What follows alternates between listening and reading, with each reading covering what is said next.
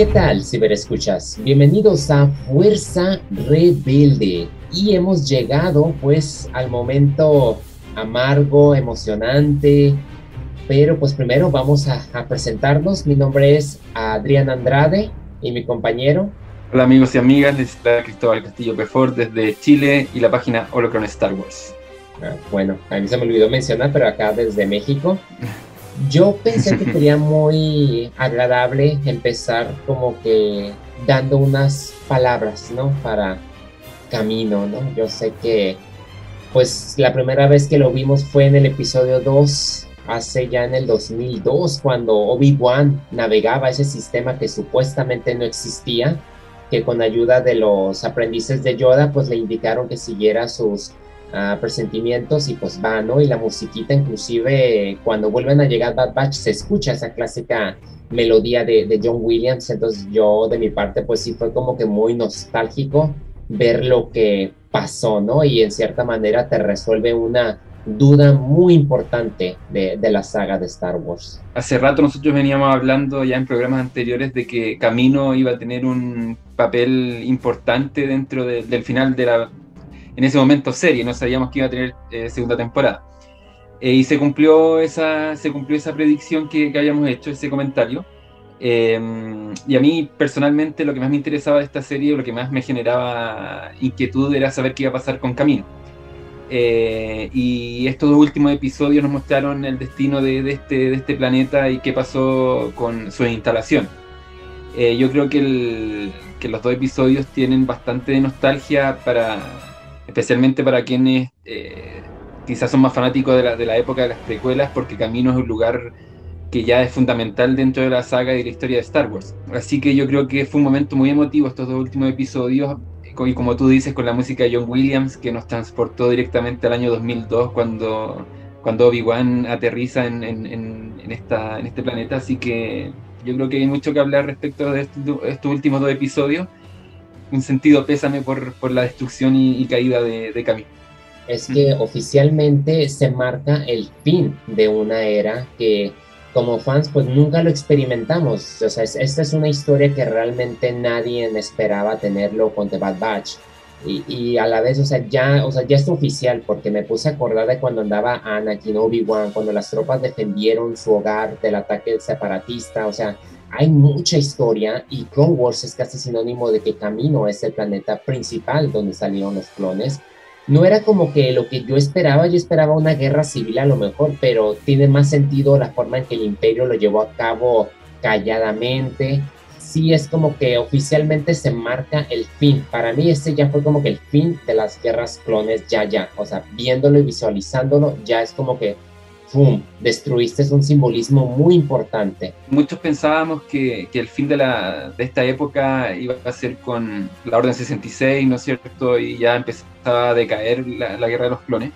Pero yo creo que lo que nos ha mostrado de Bad Batch ha sido, o, como tú dices, como un simbolismo. Ya cayó la, estructura principal de, que sostenía esta guerra, que era la creación de los clones yo creo que ya la guerra de los clones terminó y entramos de lleno ya al, reinado imperial. Así que probablemente en la segunda temporada hayan quizás más referencias a la trilogía clásica que a las precuelas. Yo creo que ese, estos últimos episodios marcaron ese quiebre. Probablemente ya veamos Stone Choppers. Eh, vimos un una pequeño, avance, se podría decir, de los Stone Choppers en los últimos episodios de Bad Batch. Yo creo que ya la próxima temporada vamos a ver Stone Choppers, vamos a ver eh, TIE Fighters. Yo creo que por ahí va, va a haber el, va a ser el giro que va a tomar ya la, próxima temporada. Así que eh, yo creo que fueron dos capítulos muy especiales, eh, porque como tú dices, marcan el final de una era y de un simbolismo que es camino. Ya que estamos conectando prácticamente con estos dos episodios que conforman una, una historia en general, yo creo que hay que empezar analizándolos así, no separados, sino porque están muy conectados. Entonces, pues vamos a iniciar con, con los últimos dos, ay, nervios que dan, episodios que para mí no fue, no fue lo que esperaba en comparación con otras series de Rebels o Clone Wars, porque por lo regular terminan en, en batallas épicas, ¿no? Y aquí no, aquí fue más una travesía de todo el equipo, pero todo el equipo en conjunto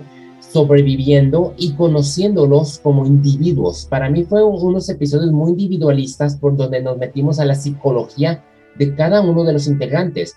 Algo que yo me he sorprendido que ha sido de Crosshair, que, que creo que tú ya lo habías comentado, que ya se había quitado el chip a lo mejor, o sea, él era como la estructura, ese pensamiento de que él quería servir al imperio, pero él quería traerse a sus hermanos, porque siguen siendo sus hermanos, como lo dijo Omega, pero a la vez estaba resentido porque no fueron a ayudarle. Entonces hubo como que mucho caos. Y otro aspecto que a mí me sorprende mucho es que Omega, Omega ha evolucionado de una forma en donde yo ya no la veo más como la hermanita o la hija de Hunter, yo la empiezo a ver más como la madre de Bad Batch porque ella estuvo en la creación, o sea, estuvo supervisándolo. Entonces, son elementos y la forma de pensar. Por eso insisto que este, estos 12 capítulos han sido muy individualistas.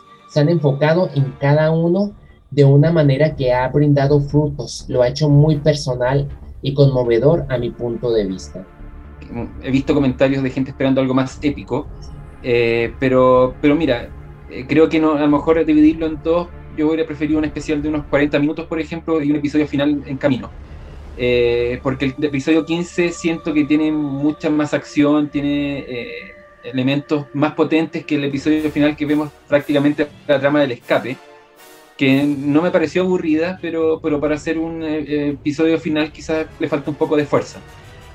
pero a pesar de eso, no, nos estoy criticando de mala forma el episodio, también nos, nos, mostró elementos bastante, yo creo que importantes, y que guardan relación con el desarrollo de los personajes.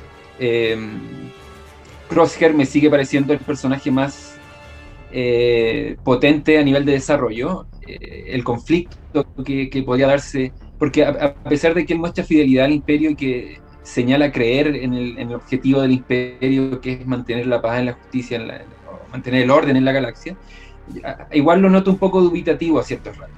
Eh, como que piensa que a lo mejor lo que está, la decisión que está tomando está mal. Y Omega yo también creo que es un personaje que tiene un desarrollo también muy importante. Partió siendo como quizás la niñita que perseguía a The Bad Batch. Y, al final termina siendo una personaje que tiene mucho de líder. Ya que puede tomar decisiones importantes. De hecho, Crosshair le dice a Hunter, ahora la niñita toma las decisiones. Porque finalmente Omega es eso, yo creo que va a ir evolucionando a transformarse en una especie de líder o miembro de Batch a la par de los demás eh, integrantes del grupo. Entonces yo creo que en, términos generales el episodio no estuvo mal, como dices tú, le faltó quizás algo más épico, algo más que, mm, que se notara que era final de temporada, pero eh, probablemente ya en la segunda temporada veamos un desarrollo mayor y, y, como ya conocemos los personajes, quizás veamos más acción y más, más tramas de, de batallas y, todos esos temas. Así que, que en general, haciendo una especie de resumen de los dos episodios, yo creo que los que salen ganando son Omega y Crosshair, definitivamente. Y eh, la última escena del, del episodio final, eh, que por lo menos para mí también es de lo más atractivo de, de la serie, hasta ahora. Ay, tampoco no dejes abajo a Hunter y a Tech. Yo creo que Tech tuvo una mejor frase cuando le dijo, cuando le dice Crosser, ¿por qué me estás defendiendo? Y el otro dijo, no, no te estoy defendiendo. O sea, el que sepa cómo eres no significa que yo esté de acuerdo. Y hay otro aspecto también que se encaja aquí, que es los Caminoans no crean sin un propósito. Entonces descubrimos que Bad Batch no eran realmente rechazados, fueron creados así, con elementos de personalidad acelerados o una especialidad para cada uno. Entonces, aquí hay algo todavía detrás porque no hemos sabido, o sea, no hemos sabido qué pasó de los caminos. Sabemos de una, de Nala C, pero no sabemos de los demás y no sabemos si ellos tenían un plan de contingencia.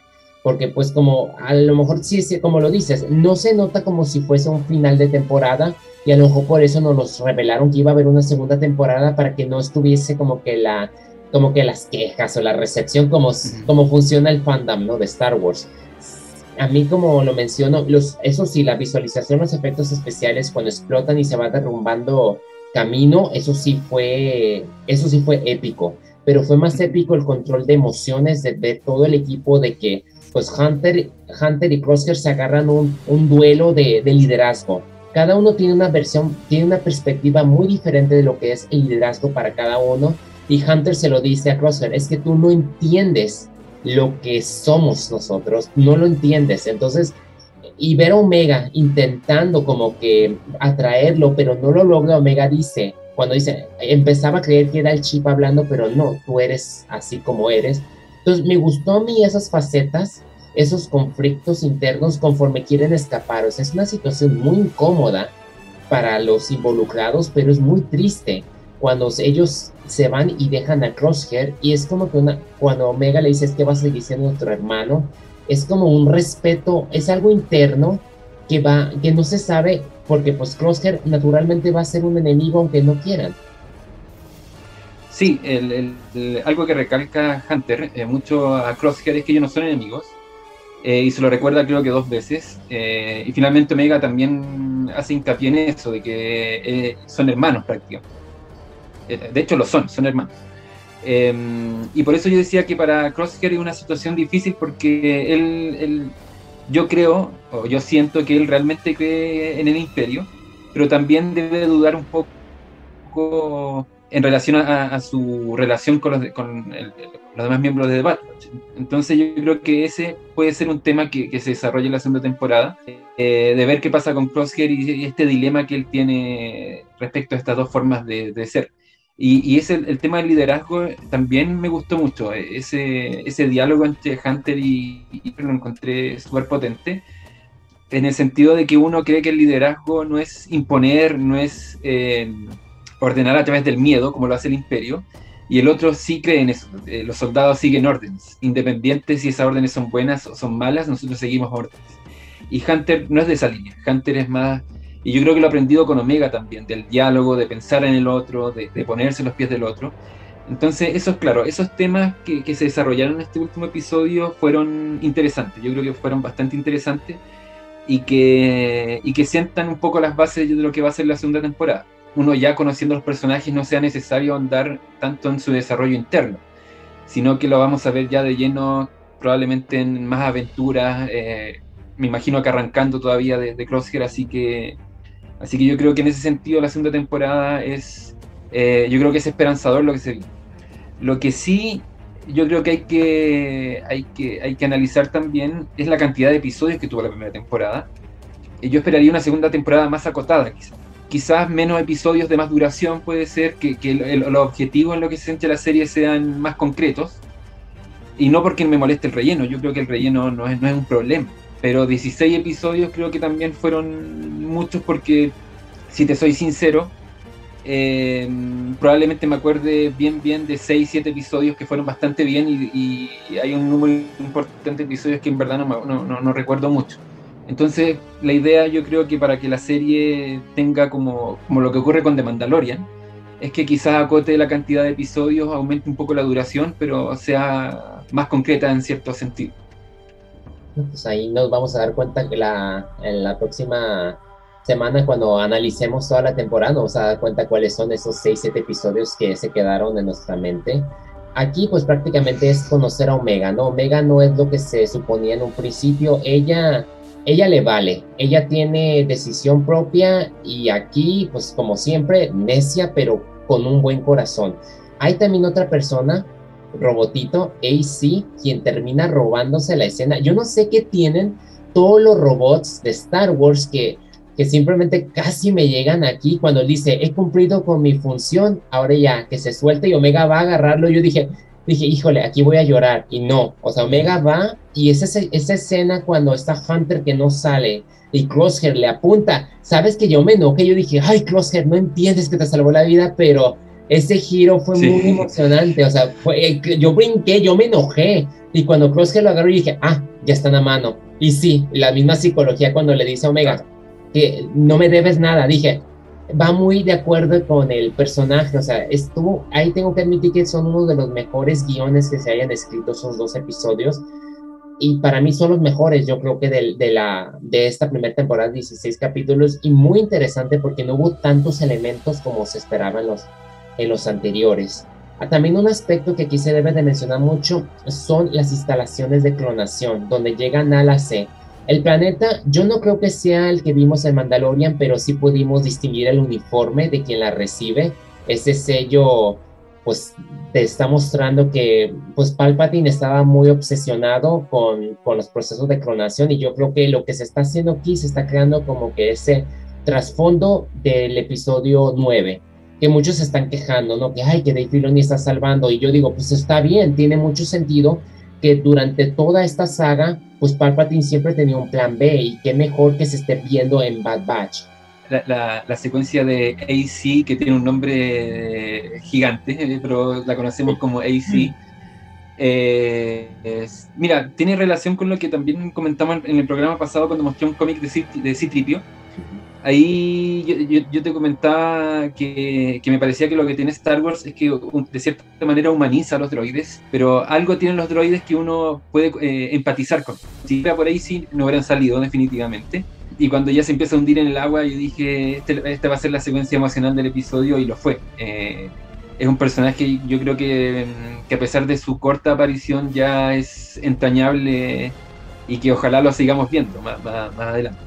Y la secuencia final, como dije recién, yo creo que me parece de lo más interesante de la serie, más allá de los personajes principales. Eh, nos está mostrando, nos está uniendo The Bad Batch, eh, uniendo con The Mandalorian y con las secuelas. Y respecto a lo que tú decías, yo creo que es imposible, yo, yo no, entiendo por qué hay una parte del fandom que piensa que The Mandalorian es una, pared y que no, no, se va a seguir eh, avanzando hacia lo que viene después. Varias producciones van a tener relación con, con lo que vimos en las secuelas también es una saga, son nueve episodios, entonces no, no, Filoni no, no, no, piensa que The Mandalorian es el final. Eh, y de hecho Fabro ya lo dijo, eh, en The Mandalorian también vamos a ver el origen de la primera orden. Entonces, eh, claramente ya sabemos hacia dónde apunta este tema de la clonación y me, me gusta, me gusta cómo lo están abordando con este halo de misterio de que todavía, bueno, ya queda un poco más claro que probablemente veamos incluso el origen de Snoke, pero me gusta, me gusta que sea un tema que, está pasando al mismo tiempo en la trama principal y que va por un carril distinto. Yo le tengo fe a la segunda temporada. Eh, mira, yo no soy tan fanático de las precuelas, eh, tampoco soy tan fanático de Clone Wars, no digo que no me gusten, pero, pero no soy tan fanático como otras personas.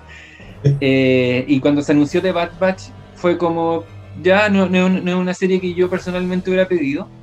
Eh, y a pesar de que tampoco me pareció una obra maestra, sí, sí quiero ver lo que sigue pasando. Y, eso yo creo que es una buena señal para los que no somos tan fanáticos de, esta era en específico. Así que espero que la segunda temporada se vaya también mostrando todo el tema de la clonación, porque siempre yo creo que es bueno ver cómo ciertos elementos se van uniendo a otros. Esperemos que la próxima temporada también tenga los elementos de los mejores episodios de la primera y, nos siga mostrando este, este plan de contingencia del emperador que, que también lo encuentro muy interesante. Yo también me gustaría que fuesen menos episodios, yo creo que con unos 10 o a lo mucho 12 para esta serie animada quedaría muy bien. Algo que, que presiento es que para la segunda temporada no va a haber relleno, yo pienso que se van a ir directamente a, a algunos problemas y yo creo que va a ser la desaparición de los clones y de los niños, que fue de ellos, y algo me dice que va a haber una guerra civil con los clones que se rebelaron. Entonces yo siento que ese va a ser el tema principal para la segunda temporada, pero vamos a tener que esperar un año. Una secuencia aquí que quise, que quiero recalcar mucho es que aparecieron creo que los Dark Troopers, los que vemos en Mandalorian, aquí aparecen durante la prueba de entrenamiento, que es cuando a Omega se le va la mano y activa a todo un batallón creo que decían que esos eran los primeros modelos antes de verlos más desarrollados en Mandalorian cuando los sueltan. Pero para mí se me hizo muy gracioso porque dije, no manches, o sea, se puede que activar unos y activó todo un batallón y fue muy interesante, pero fue muy buena acción y a la vez es un paralelismo que le encanta mucho ser a Star Wars porque cuando empezamos viendo el primer capítulo de Bad Batch, o sea, en un entrenamiento como soldados siguiendo órdenes y cerramos con ellos en un escenario donde están peleando por su vida como personas libres e individuales. Entonces fue muy interesante ese paralelismo y esa transición. Eh, yo también cuando los vi dije, mira, tienen una forma similar a, los Dark Troopers, obviamente el color no, pero, pero la forma sí. Em, y mira, ahora que, me hiciste acordar, eh, hay que ver qué pasó con, por ejemplo, con Hauser. Hauser era el clon que se reveló en Rylot Así que yo creo que mm, me, da, la impresión de que, claro, algunas tramas que podrían haber quedado abiertas en esta temporada, probablemente veamos también un poco en, la segunda. Y ver también qué pasa con Rex. Yo creo que Rex también va a ser un, personaje que va a ir apareciendo en ciertas ocasiones para no robarse el protagonismo de los principales. eh, como pasó en Star Wars Rebels, que lo teníamos en ciertos capítulos, eh, haciendo, ayudando en misiones o dando algunas indicaciones. Y eh, lo que me sorprendió, para bien, es que no tuvimos un cameo final de algún personaje conocido. Yo sé que a mí igual me gusta ese fanservice de, de, como por ejemplo cuando apareció Luke en The Mandalorian, pero me gusta que también los creadores confíen en sus personajes y la trama final se desarrolle con, los, con sus personajes. Así que, así que me gusta. Yo, sé que mucha gente esperaba incluso que apareciera Sokatano, pero, pero me contenta de que, de que hayan confiado en The Bad Batch y que el final haya sido con The Bad Batch. Así que, así que bien, em, en términos generales, eh, me pareció un episodio entretenido. Yo hubiera tomado la decisión de hacer un solo episodio de 40 minutos. Em, y bien, yo creo que el final quizás no era lo que muchos esperábamos, pero tampoco creo que sea un mal final. Eh, y, esta trama final de los clonadores deja la, ventana abierta a lo que se puede venir a la segunda. Así que, así que bien, yo creo que eh, no sé si puedo decir que es excelente final, pero no es un mal final para nada. Me parece un final correcto tirando para, para bien. Así que bien. Igual, yo, yo concuerdo contigo en, en la mayoría de las palabras que dices. Bueno, pues ya vamos a, a, pasar a la sección que te gusta tanto. A ver, da la intro. Sí, bueno, estamos haciendo nuestra sección de recomendaciones. A lo mejor para cuando ya volvamos con una próxima temporada vamos a hacer otra sección, ahí vamos a conversarlo, pero, pero para terminar con esta sección de recomendaciones, más que una recomendación, eh, yo quería hacer un homenaje a J.W. Reinsler que nos dejó el pasado 28 de julio. El, por aquí tengo uno de los libros fundamentales, de los tantos libros maravillosos que tiene. Es un poco grande, así que Así que lo, voy a poner por ahí, que es el making of de Star Wars. Em, J.W. Reisler escribió los making of de la trilogía original, eh, La venganza de los Sith, eh, y aparte tiene un montón de libros eh, sobre el audio de Star Wars, temas técnicos, los storyboards. así que em, es de los grandes escritores que, ha tenido, que ha tenido Lucasfilm. De hecho, ocupó un, alto cargo también durante mucho tiempo como director, ¿no es cierto?, de, las ediciones de, Lucasfilm, así que lamentablemente falleció el 28 de julio pasado a raíz de un cáncer que, fue fulminante. Eh, no se encontraba activo con la saga, pero, pero es uno de los escritores fundamentales de, de, Star Wars y también muy cercano a George Lucas. Entonces, yo creo que es bueno rendirle un homenaje y recomendarles algo que mostré en su minuto también, pero yo creo que es muy, muy interesante, que es el cómic del primer guion de George Lucas para Star Wars, que está guionizado por J.W. Reinsler. Así que si pueden encontrar sus libros, eh, algunos son un poco caros, eh, pero, pero valen la pena, valen la pena porque contienen un montón de material, un montón de primicias también que él conocía de, de primera fuente. Así que es de las personas cercanas a George Lucas y hay que rendirle homenaje. Así que esa es mi, mi recomendación y homenaje a, este gran escritor. No, pues muy, muy buena, excelente recomendación. Y, qué grandiosa se ve esa portada, la verdad, está muy asombrosa. La fotografía, muy buena. Eso los recomiendo en serio. Y los de la trilogía original, los tres son, son maravillosos, así que yo creo que son una buena inversión. De mi parte, pues me voy a ir al, pues, canon que ya no es canon. Es, yo me acuerdo que por primera vez leí las novelas de Darbain. Tengo como que la trilogía, aquí las tengo. Son tres de este personaje. Obviamente el mejor libro es el primero. Mi hermano fue quien lo compró y me gustó la historia y lo apoyé a comprar la, la segunda y la tercera. Habla pues del, del, del Jedi que creó la regla de dos y te habla de cómo surgió esa regla y es como que es como la historia de un villano del, del primer Sith de la orden. Entonces a mí me gustó mucho porque pues habla, o sea, tú lo sigues a él y ves la injusticia que vive, inclusive dentro de la armada cuando eran los tiempos de los Sith, los últimos días prácticamente, cuando existía el ejército, y cómo él dice que los Sith tienen que ser destruidos para surgir uno solo. A mí me encantaría que, que se hiciera esta adaptación. No sé si vaya a agarrar fuerza, pero ojalá y esté contemplada. A mí me fascinó la novela, es muy oscura, es muy dura, pero te habla, o sea, tiene una batalla al final que es muy impresionante y tiene como una especie de, es que, bueno, a lo que me acuerdo, o sea, tiene como la meditación, los Sith tienen una meditación que es unen una fuerza entre ellos, pero es una fuerza muy arriesgada, como una fuerza de bomba que Bane se aprovecha. No voy a decir cómo, aunque yo sé que ya no es como que un canon, pero estoy muy seguro que Dave Filoni y otras personas sí toman ciertos elementos. Entonces, no quiero arruinarles para quienes quieran leer las novelas.